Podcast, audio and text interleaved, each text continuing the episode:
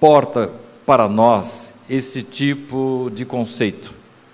Na verdade, todas as vezes que nós temos a aproximação de um espírito em nossas vidas, ele é chamado pela nossa vibração.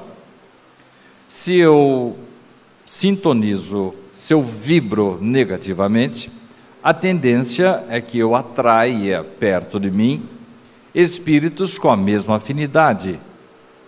Os semelhantes se atraem. Há uma frase no Evangelho segundo o Espiritismo, bem no finalzinho do Evangelho, que fala o seguinte: os espíritos maus farejam as chagas da alma, assim como as moscas farejam as chagas do corpo. O que quer dizer isso?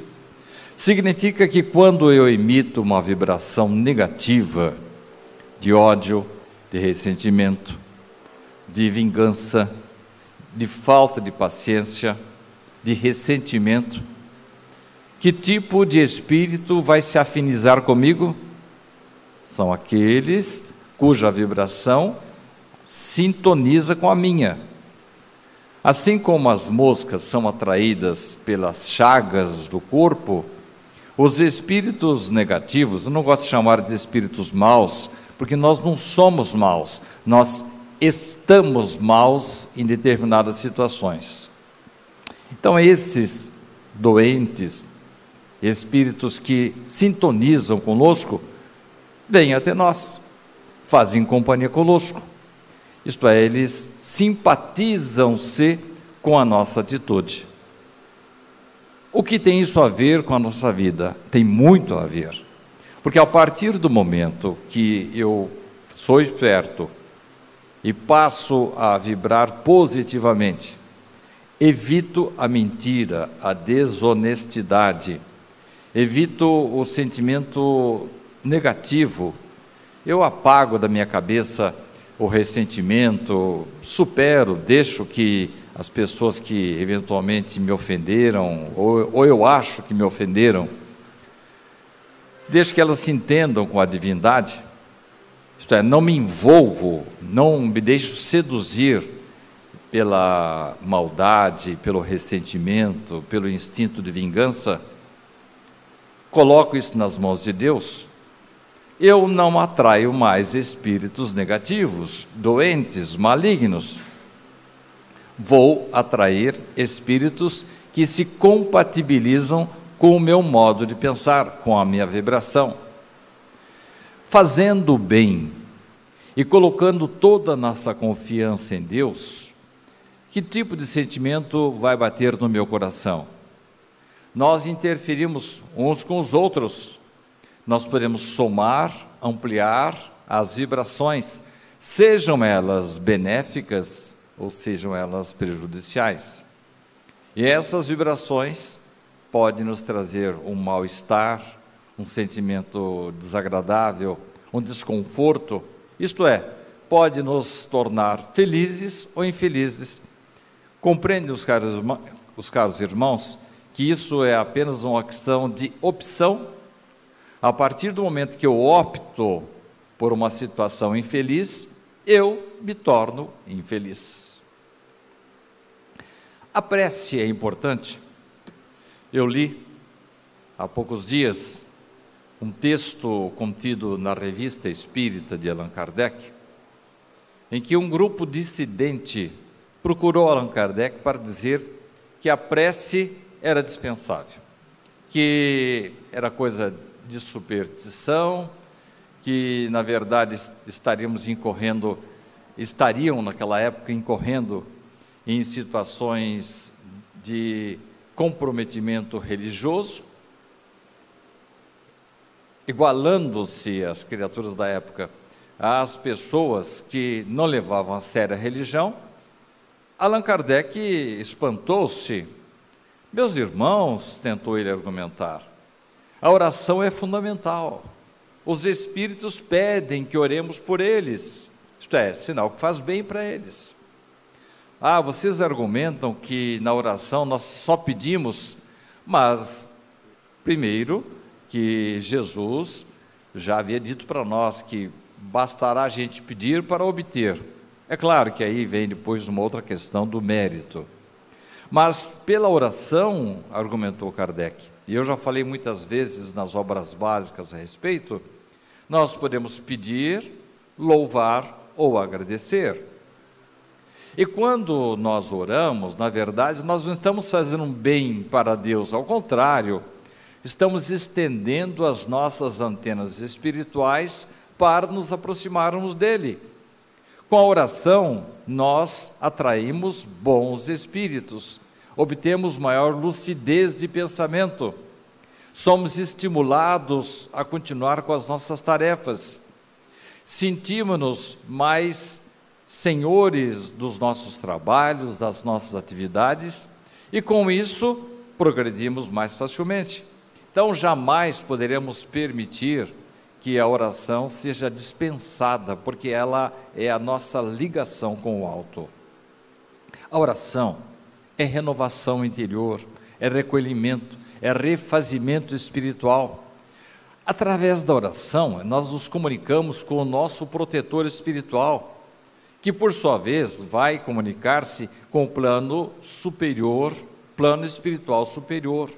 A oração é considerada um instrumento de exercício de, de humildade, de confiança em Deus, de amor ao semelhante, porque através da oração nós podemos ajudar outras pessoas, podemos vibrar pelos nossos governantes, pelo nosso país, pela nossa casa de oração, pela nossa igreja, pelo nosso templo. A oração é a força que nos torna capazes de compreender as, as adversidades e os problemas das nossas vidas, os acontecimentos da nossa vida. Podemos superá-los com maior facilidade através da oração. Uma outra pergunta bastante elementar, mas muito recorrente, principalmente fora do meio espírita, embora dentro do meio espírita muita gente tenha medo de morrer, é a seguinte: para onde vamos quando morrermos? Na verdade, caros irmãos, nós estamos fora do nosso ambiente agora, enquanto estamos na Terra, encarnados. A Terra pode ser considerada uma prisão, um hospital, um local de trabalho, uma escola, qualquer coisa, menos a nossa morada espiritual.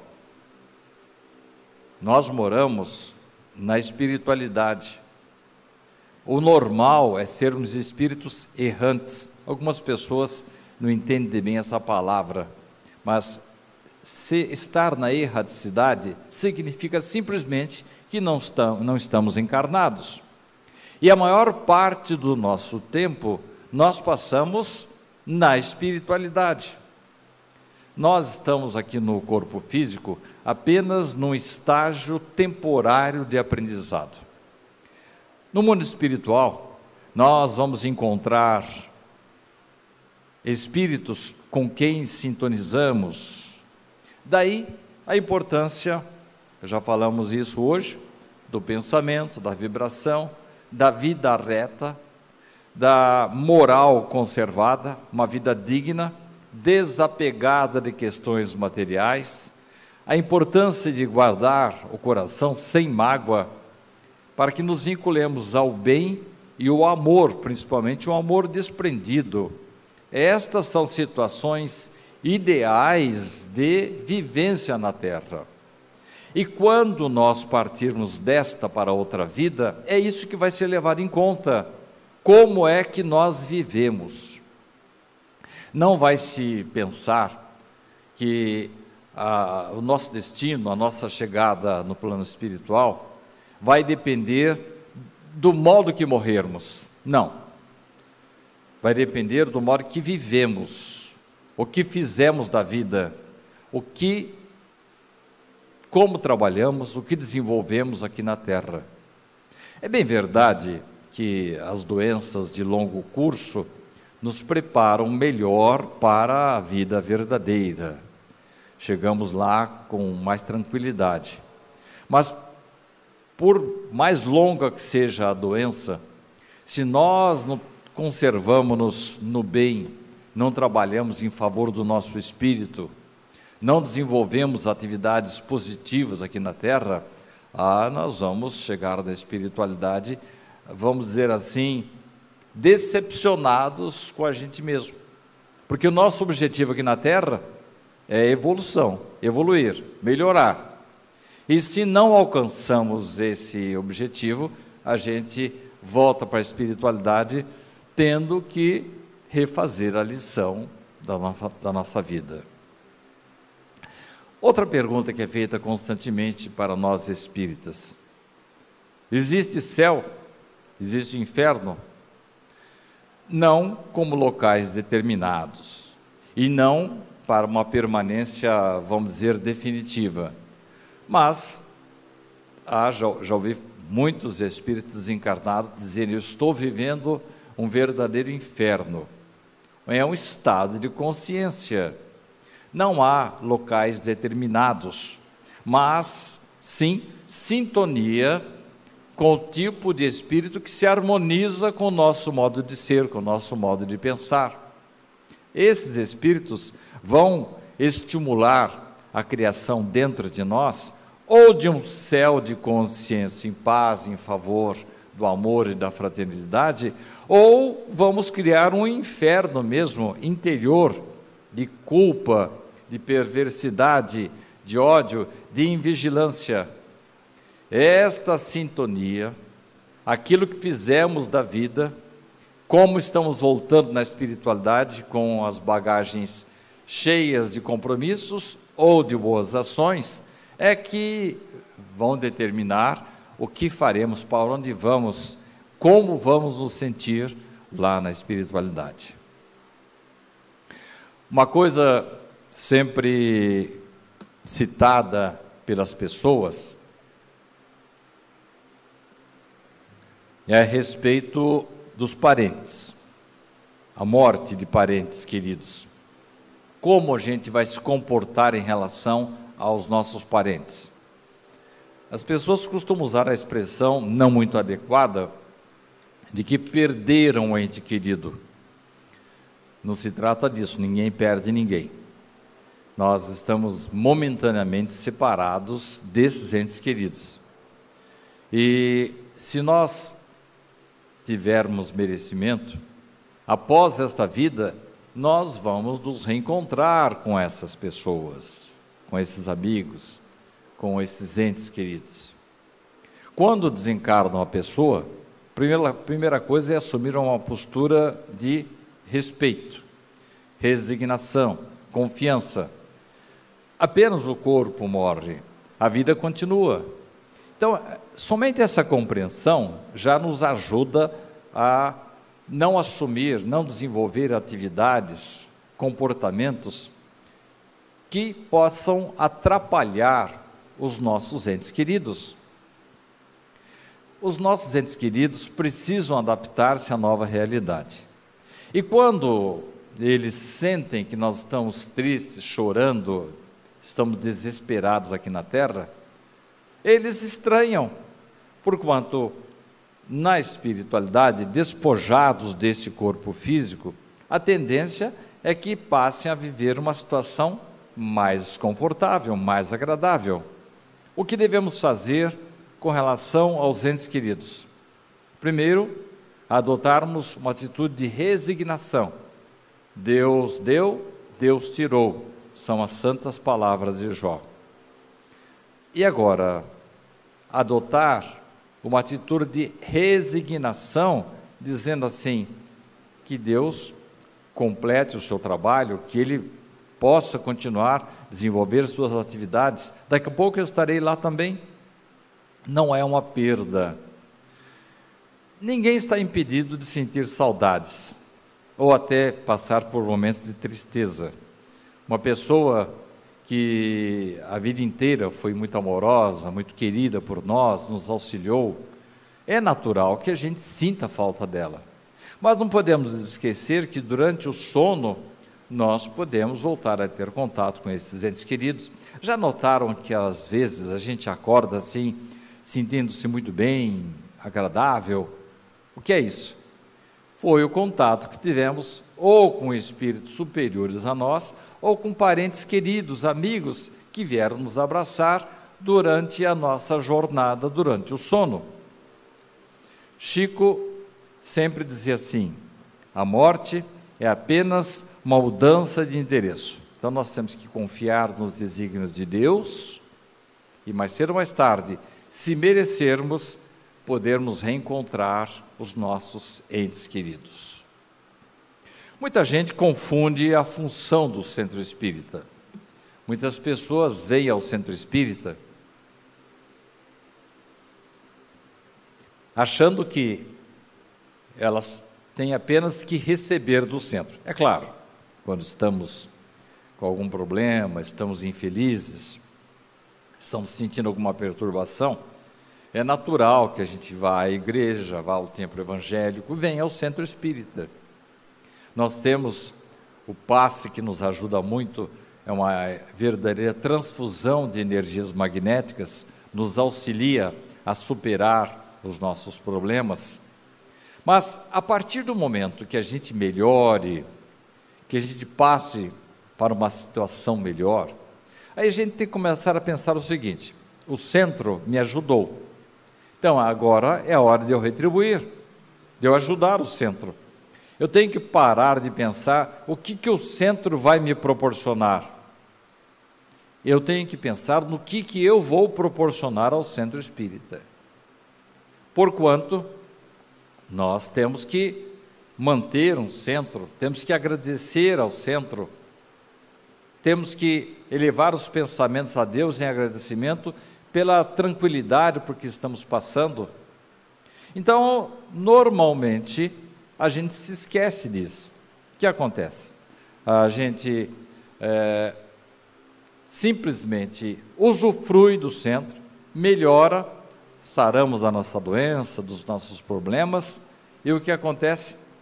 Nunca mais aparecemos. Isto é, só vamos à igreja, só nos lembramos de orar quando dói o nosso calo, quando temos alguma dor. Não deve ser assim. Temos que retribuir o que o centro fez para nós.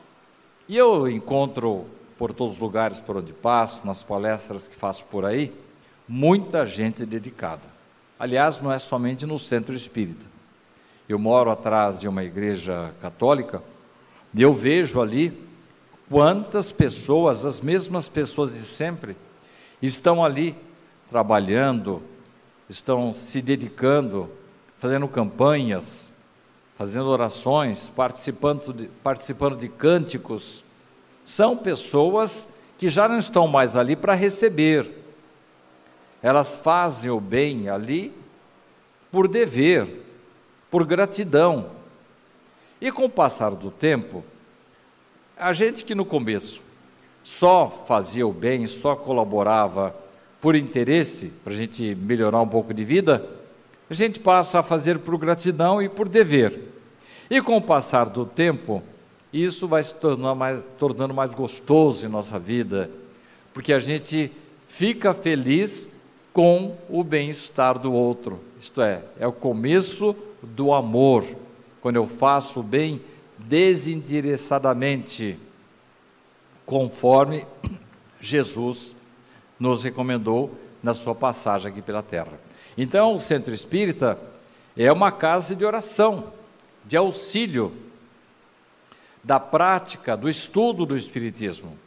É uma instituição voltada para a educação, aplicação da caridade em toda a sua amplitude, nas mais diversas maneiras e ele é um centro para desenvolver a nossa moral, a fraternidade e aprendizado e também a divulgação da doutrina dos espíritos. Não podemos esquecer que quando estamos trabalhando no centro, somos sempre sintonizados, localizados por espíritos benfeitores que previnem as nossas doenças, minimizam as nossas dores, enfim a vinda à casa de oração é sempre benéfica para a nossa economia espiritual e também material. Algumas pessoas, como já falei, só vêm ao centro para procurar ajuda dos mortos. Podemos ir ao centro para buscar ajuda dos mortos? Na verdade, caros irmãos, buscar ajuda pressupõe mérito. Se eu tenho merecimento, nem precisaria vir ao centro espírita buscar ajuda. Mas se eu já estou preparado para, para participar de uma reunião mediúnica, por exemplo, o contato com os espíritos é sempre bom, porque eles conversam conosco de várias maneiras, eles nos orientam, assim como um amigo do cotidiano sorri para nós e nos ajuda também. Assim como também um livro pode nos ajudar. Os espíritos nunca dizem o que nós devemos ou não fazer, mas eles nos dão meios para aprendermos a amar, a estudar, a esclarecer as nossas dúvidas e com isso escolhermos o melhor caminho. Uma outra coisa que os espíritos nos fazem, a gente não gosta muito não, mas é quando estamos numa reunião, por exemplo, de atendimento dos espíritos sofredores, eles costumam dizer assim: tome cuidado, eu sou você amanhã. O que significa isso? Ele tá, está nos dando um alerta assim: olha, Tome cuidado com o que você está fazendo, porque foi isso que eu fiz e agora eu estou sofrendo. Se você continuar com esse tipo de procedimento, com certeza, quando chegar aqui do outro lado da vida, vai sofrer como estou sofrendo.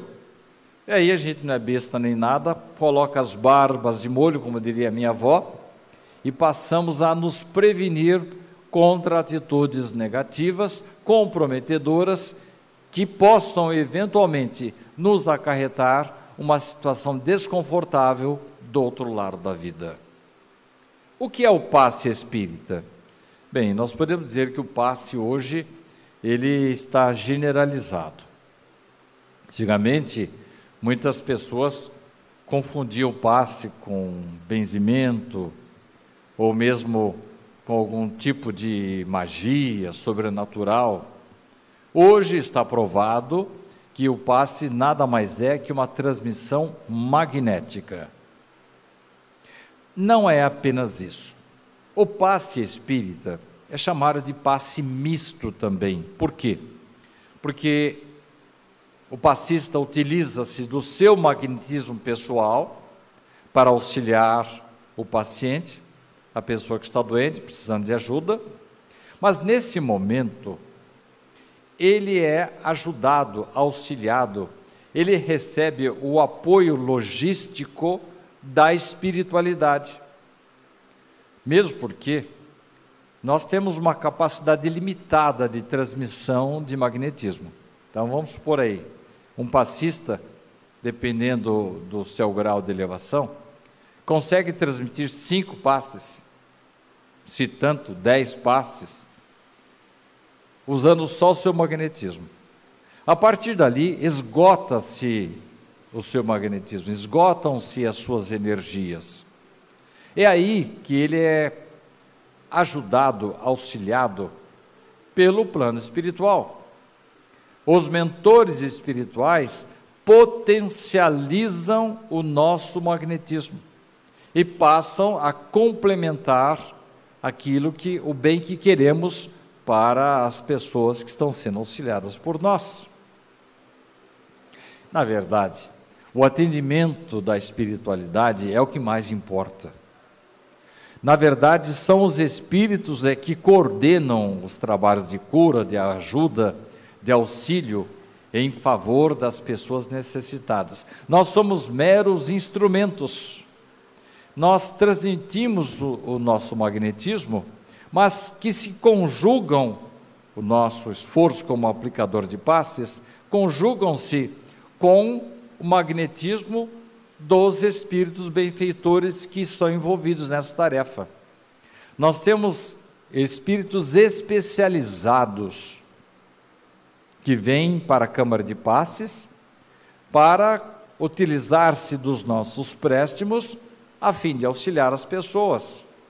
Com o passe nós podemos a, ajudar ao restabelecimento do equilíbrio psicossomático, acalmá-la para que possa resolver com mais clareza as suas ideias e até os problemas do cotidiano. E hoje o passe, de uma certa forma, está espalhado pelo mundo. Nós temos, por exemplo, o reiki, que é o passe dos amigos, dos irmãos japoneses. Temos o jurei, que o passe dos irmãos messiânicos. E temos agora espalhado pelo mundo o chamado toque terapêutico. Existem até faculdades já que ensinam a técnica e mostrando que cada um de nós pode transmitir a sua vibração positiva em favor das pessoas. Eu mesmo estive nas proximidades de uma faculdade de enfermagem de Miami, onde uma das disciplinas das alunas que participam do curso de enfermagem elas, uma das disciplinas era essa, do toque terapêutico. Mas, é, enfim, é tudo a mesma coisa. Tanto o benzimento de uma pessoa bondosa, pessoa simples, humilde, o passe espírita, o jurei, o reiki ou o toque terapêutico, tudo isso tem por objetivo auxiliar as pessoas que estão desequilibradas magneticamente e mesmo aqueles que não acreditam na interferência dos espíritos, os espíritos ajudam. No livro dos médiuns, nós temos essa orientação. Não é porque o magnetizador é ateu, não acredita em nós, que nós deixamos de ajudar, dizem os espíritos superiores. Enfim, o passe é sempre uma transfusão de energias, e nós devemos nos preparar para aplicá-lo como para recebê-lo também. Algumas pessoas confundem as coisas. Será que o tratamento do centro espírita, o passe, ele exclui o tratamento médico? De forma nenhuma. O Espiritismo é a doutrina da fé raciocinada. O tratamento espiritual nunca dispensa o tratamento médico. A recepção dos passes não dispensa a experiência e os recursos da medicina. Nós, aqui no Centro Espírita Moricardar de Bauru, temos um, um trabalho chamado TDM, que é o tratamento da depressão através do magnetismo. Os médicos se surpreendem. Bom, primeira coisa que nós aconselhamos às pessoas que nos procuram. E geralmente somos procurados por muitas pessoas não espíritas.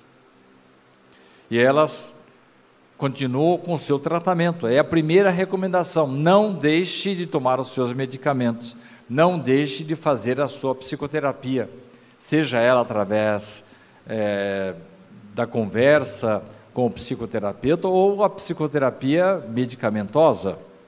Há casos em que as pessoas dizem assim: olha, eu estou me sentindo melhor, mas eu estou sentindo que os remédios estão assim. Eu acho que eu estou tomando remédio demais. O remédio começou a fazer muito efeito. Eu posso cortar? Negativo. Vá conversar com o seu médico.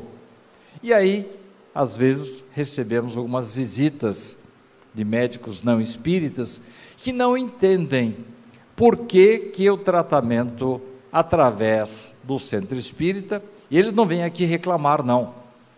Eles sabem que nós respeitamos o trabalho deles. Eles vêm aqui perguntar: escuta, gente, tem paciente aí que tá, estava comigo há cinco anos, com poucas melhoras, como é que depois que ele veio para cá, e no espaço de três a seis meses, apresentou assim melhoras consideradas, consideráveis. E aí nós explicamos o que estamos fazendo.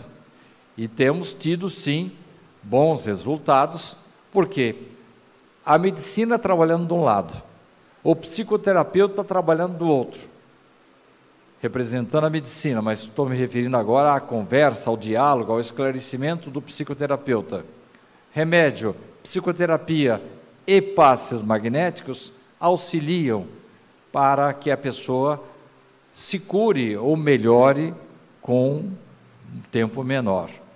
Mas sempre é bom lembrar que a espiritualidade nos ajuda quando nós merecemos. O desequilíbrio, a dor, a doença representam sempre uma chaga da alma. Nós temos que curar essa chaga para ter uma melhora definitiva. A saúde definitiva, ela parte da saúde interior definitiva. Algumas pessoas estranham, porque em alguns centros espíritas, o passista toca no paciente. É normal isso? Não é. O magnetismo pode ser transmitido à distância. Tanto é que temos aqui nesta casa os chamados trabalhos de irradiação que não são nada mais, nada menos do que o passe à distância. Então, se eu posso transmitir um passe daqui do centro para a casa da pessoa, para um hospital, eu posso perfeitamente, na hora de aplicar o passe, estender as minhas mãos, eu me sinto melhor estendendo as mãos, também não é indispensável. Imaginemos, uma pessoa que não tem braços não pode aplicar passes? Claro que pode. O que importa é a sua vibração, a sintonia que ele faz com o plano espiritual. E o plano espiritual utiliza-se do seu corpo espiritual, do meu corpo espiritual como passista, para ajudar o paciente. Então não há necessidade de se tocar no paciente. A simples vibração, o simples pensamento já é suficiente para a aplicação do passe. Algumas pessoas vêm aqui no centro e dizem assim: Eu quero passar pelo tratamento do passe. Eu tenho que me transformar em espírita para isso? De forma nenhuma. Nós não praticamos aqui o proselitismo, isto é, a conversão das pessoas. Como já falei anteriormente, Aqui no TDM, nós, a grande maioria das pessoas que vêm em busca de ajuda não são espíritas. E não vamos torná-las espíritas.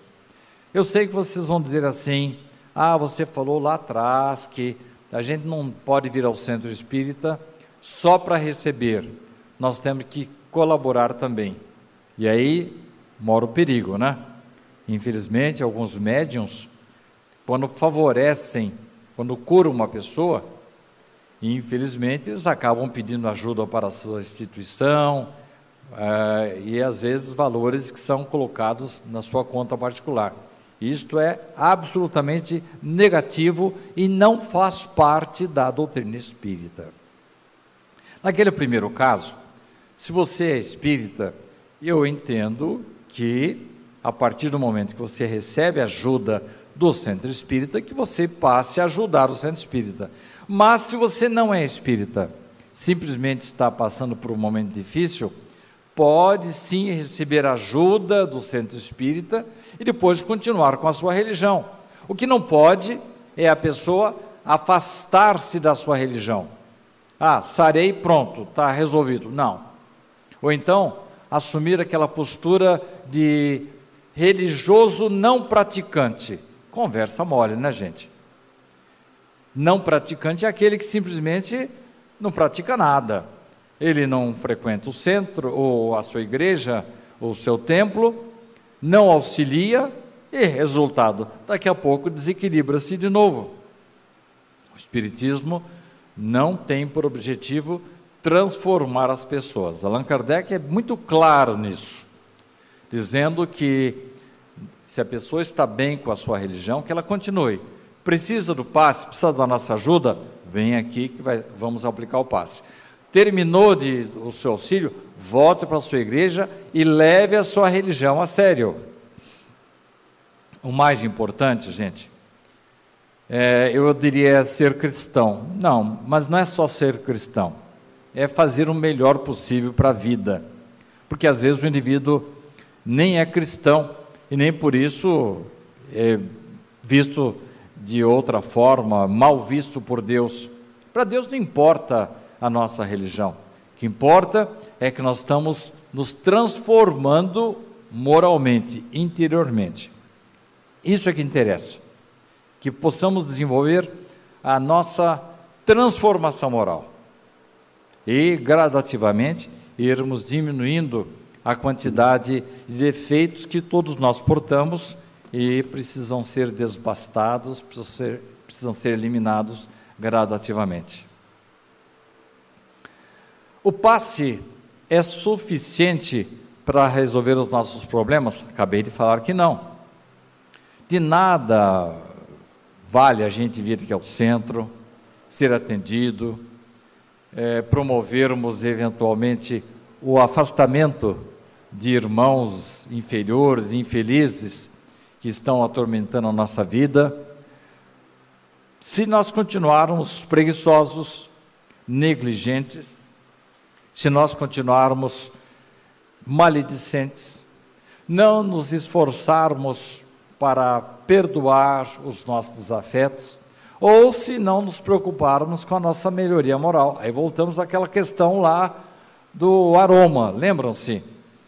Assim como as moscas aproximam-se das chagas materiais, das feridas, já sente o cheiro da ferida de longe, os espíritos inferiores, doentes, aproximam-se de nós quando portamos chagas morais.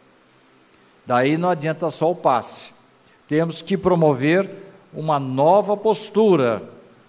Nós não podemos continuar depois de ser, sermos curados a reclamar da vida, a nos revoltar com as dificuldades da vida, a insultar os semelhantes, a persistir nos vícios. Não resolve. A nossa postura moral é vital para os efeitos positivos do passe. Ele é de grande benefício no momento que o recebemos, mas os efeitos posteriores do passe vão depender da minha conduta, do meu comportamento, da minha persistência no bem, da ligação que eu venho a fazer com o bem, com os bons espíritos, porque senão as coisas tendem a voltar como eram antes. Algumas pessoas têm medo de entrar no centro espírita. Ah, se eu entrar lá, eu vou pegar alguma coisa. Nós podemos pegar alguma coisa em qualquer lugar. Nosso ambiente de trabalho, numa visita que fazemos, se nós formos despreparados. Há pessoas de certas religiões que se utilizam uma terminologia assim: ah, eu vou fechar o corpo, assim o espírito nenhum se aproxima de mim. A melhor maneira de nós fecharmos o corpo é nós nos mantermos equilibrados, com o pensamento no bem, desenvolvendo atividades positivas trabalhando em favor do semelhante, ou mesmo desenvolvendo uma atividade profissional com honestidade, evitar a maledicência, evitar comprometimento com o mal. Isto sim vai nos proporcionar uma segurança e até, vamos dizer assim, é, um anel que nos preserva de, da aproximação de irmãos inferiores. Não é porque eu vou ao centro espírita que eu pego alguma coisa. Eu pego alguma coisa em qualquer lugar. Qualquer lugar onde ficarmos, se nós continuarmos vícios, com negligência, com perversidade moral, eu vou sempre estar assim, vamos dizer assim, exposto à maldade, à aproximação das pessoas, dos espíritos desencarnados que queiram me atrapalhar a vida. Há algumas pessoas que procuram o centro espírita para saber o seu futuro. Bobagem, né, gente? Os espíritos não estão aqui para anunciar o futuro. Aliás, isso era. Por que, que Moisés, houve uma época que ele proibiu a comunicabilidade com os mortos? Porque as pessoas se utilizavam mal dessas comunicações. Queriam saber se iam ganhar uma guerra, com quem ia se casar, como descobrir tesouros. E agora, ainda agora, há pessoas que procuram os médiums para saber que número que vai dar na loteria, se o marido está tendo uma conduta adequada. Isto não é trabalho para os espíritos. E não é atividade do espírito anunciar o futuro para nós. O espiritismo oferece orientações para que possamos galgar novos degraus, que nós possamos conquistar situações melhores, de tranquilidade, de felicidade moral. Ali que aprendemos, no centro, na igreja, no templo evangélico, desenvolvemos atividades para beneficiar o nosso espírito. E quando nós somos constantes nessa atividade, nós entendemos o processo dinâmico da evolução humana e dos seus desdobramentos. Ah, mas os espíritos não conseguem prever o futuro? Alguns até que sim. Mas não estão autorizados a nos informar. Mas nunca eles informam. Em casos excepcionais, nós recebemos pressentimentos. Nem precisamos ir ao centro espírita. Num sonho, quantas pessoas já se pouparam de fatos desagradáveis, porque durante o sono puderam ser avisados: olha, toma cuidado. Aconteceu comigo uma vez, eu estava saindo para fazer palestras fora de Bauru, e a minha esposa teve um sonho em que eu sofri um acidente com o veículo. Quando eu me levantei para viajar, ela falou: ah, não, não vai agora não. Cancele a sua viagem. Eu não posso cancelar, um compromisso lá com os irmãos de outra. Mas você precisa ir agora de manhã? Não. Posso ir depois do almoço. Então faça isso. Quando eu saí de Bauru e passei aqui nas imediações, quem conhece Bauru sabe onde fica mais ou menos a Unimed. Ali, de manhã, havia ocorrido um acidente extraordinário. Um veículo, inclusive, havia se incendiado e contaminando outros veículos que passavam por ali. Então a minha esposa teve um pressentimento para me auxiliar a me preservar. À tarde eu fui, não me aconteceu nada. E eu tenho várias situações que eu posso contar para vocês qualquer hora nesse sentido. Mas não é assim, eu vou ao centro espírita e eu sei o meu futuro. Não. Dependendo do meu merecimento, do que eu estou fazendo da vida, do que eu, atividade que eu estou desenvolvendo, eu posso eventualmente receber um aviso dos espíritos, para que eu possa me preservar de certas situações. Mas depende do quê? Da minha honestidade de propósitos, do que eu estou fazendo com a minha vida. Qual é a minha atividade?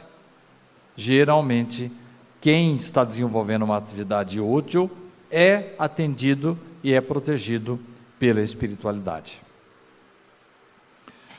Algumas pessoas perguntam, depois que são atendidas no centro espírita, quanto que ficou o meu tratamento? Se eventualmente, se algum centro espírita cobrar alguma coisa de você, não há um centro espírita adequado. A doutrina espírita parte do princípio de que aquilo que nós recebemos de graça, de graça devemos dar.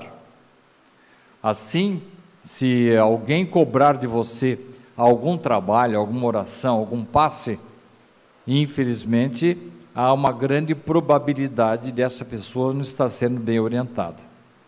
Centro espírita que se preze não exige qualquer tipo de pagamento por serviços prestados ou oferecidos. Há pessoas que perguntam para nós assim: qual que é o livro sagrado do Espiritismo. Na verdade, não há um livro sagrado determinado que vai salvar a nossa situação, que vai salvar a nossa alma. Não existe isso no Espiritismo. A salvação está na minha atitude, na minha mudança de comportamento, da minha vitória sobre os meus arroubos, sobre as minhas atitudes negativas. Isto sim é uma maneira sagrada de nós nos habilitarmos a uma situação melhor. O Espiritismo nos trouxe a chave para melhor entender e interpretar os ensinamentos de Jesus. O Espiritismo é chamado também de cristianismo redivivo. Sem ferir outras religiões, sem ferir, guardando respeito à liberdade de outras religiões, nós podemos perfeitamente praticar o cristianismo, o Evangelho de Jesus, que é a coisa mais importante, principalmente concentrado nos, né, no Sermão da Montanha, nas bem-aventuranças.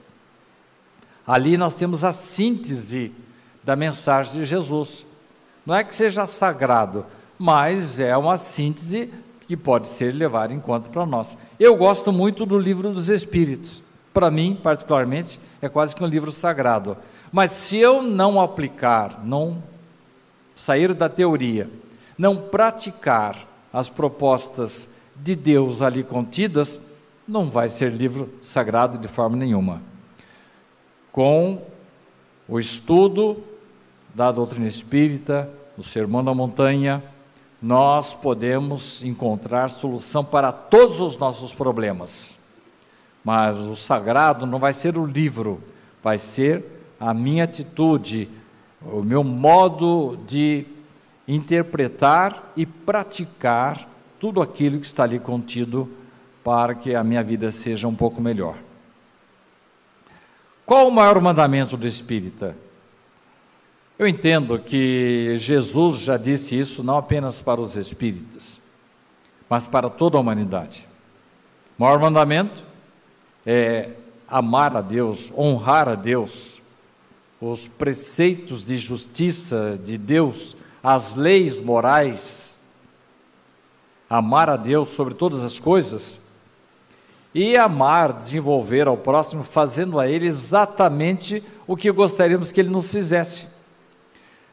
Há uma frase no Espiritismo, fora da caridade na salvação. Algumas pessoas interpretam essa frase da seguinte forma: ah, se eu praticar a caridade, se eu der um plantão no albergue, se eu dar um dinheiro para uma cesta básica, eu estarei salvo. Negativo.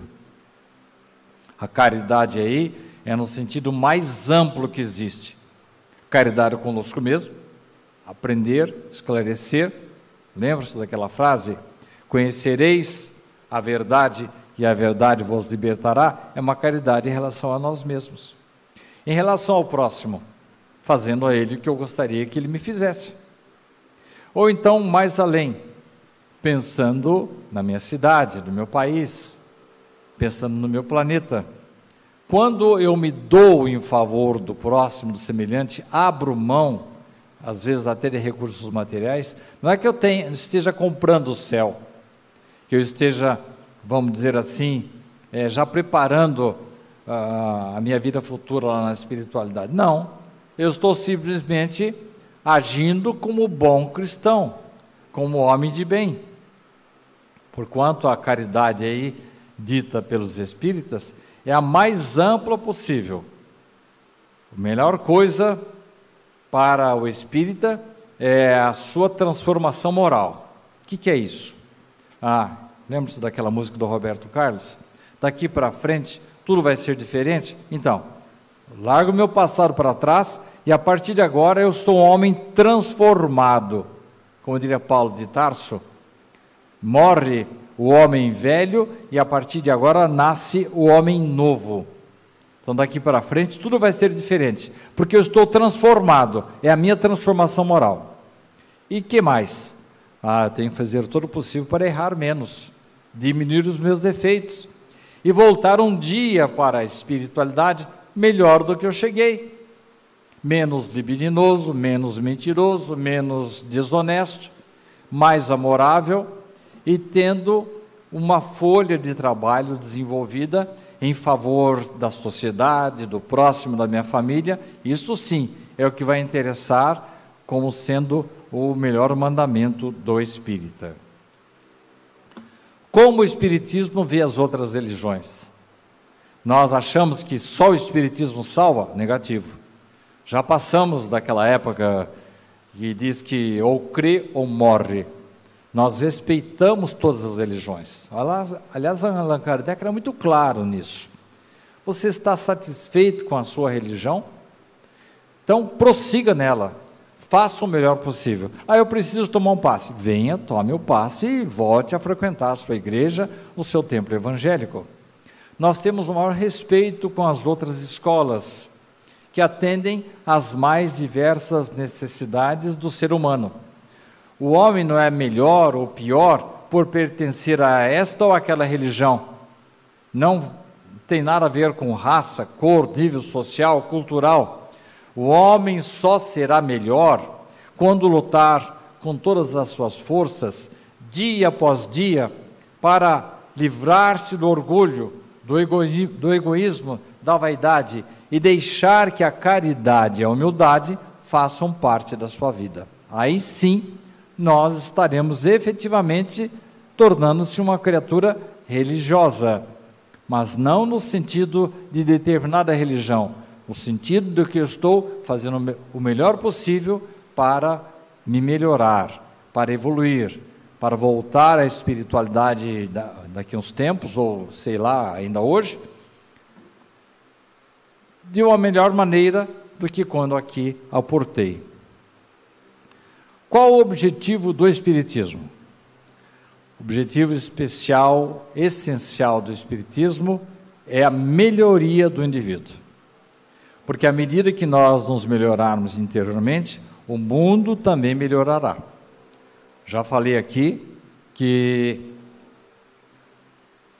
o planeta Terra pode ser considerado uma escola, uma prisão, um hospital, uma arena de trabalho, tudo menos o nosso lar. A vida verdadeira é na espiritualidade. E aqui estamos para a nossa melhoria. Alguém pergunta para mim: qual que é o objetivo da vida? O objetivo da vida é nós evoluirmos. Ah, me disseram que eu tenho que é, perdoar o meu inimigo. Sim, ah, me disseram que eu tenho que superar a, a, a minha tendência em relação a um parente qualquer. Sim. Me disseram que eu tenho que aprender a perdoar. Sim, também. Ah, eu tenho que pagar as dívidas do passado. Também. Mas de nada vai adiantar tudo isso se eu não sair daqui melhor. Uma pessoa com mais moral, com mais energia para o bem crente de que estamos fazendo o melhor para nós e para a vida. O que eu devo fazer para conhecer mais do Espiritismo? Eu sempre aconselho que as pessoas leiam algumas obras, mas nem sempre todas estão preparadas para ler as obras básicas espíritas. Então, além do Evangelho segundo o Espiritismo, o livro dos Espíritos, o livro dos Médiuns, o Céu e o Inferno, a Gênese, que são de autoria de Allan Kardec, que nós chamamos de Pentateuco, as cinco obras básicas da doutrina, nós vamos encontrar também um farto material de aprimoramento, de orientação, de real aprendizado do Espiritismo, dos princípios espíritas, lendo e estudando principalmente as obras de Emmanuel, de André Luiz, aquelas que foram psicografadas por Francisco Cândido Xavier, cuja biografia do Chico é também rica em ensinamentos morais. Portanto, há um livro que eu costumo é, aconselhar as pessoas. O livro é A Vida Continua, de André Luiz. É um romance fácil, de fácil entendimento e que serve para o nosso aprendizado. Há um livro de Richard Simonetti que fala sobre a vida. E eu aconselho sempre é, que as pessoas leiam as obras de Simonetti. Chama-se Uma Razão para Viver, esta obra. Gosto muito desse livro e serve de orientação. É um beabá da doutrina espírita. Há também uma obra de Simonetti que diz assim: Espiritismo, tudo o que você precisa saber. E eu aconselho também as pessoas a lerem. Sobre os meus livros, eu aconselho, por exemplo, o meu primeiro livro, Reencontro.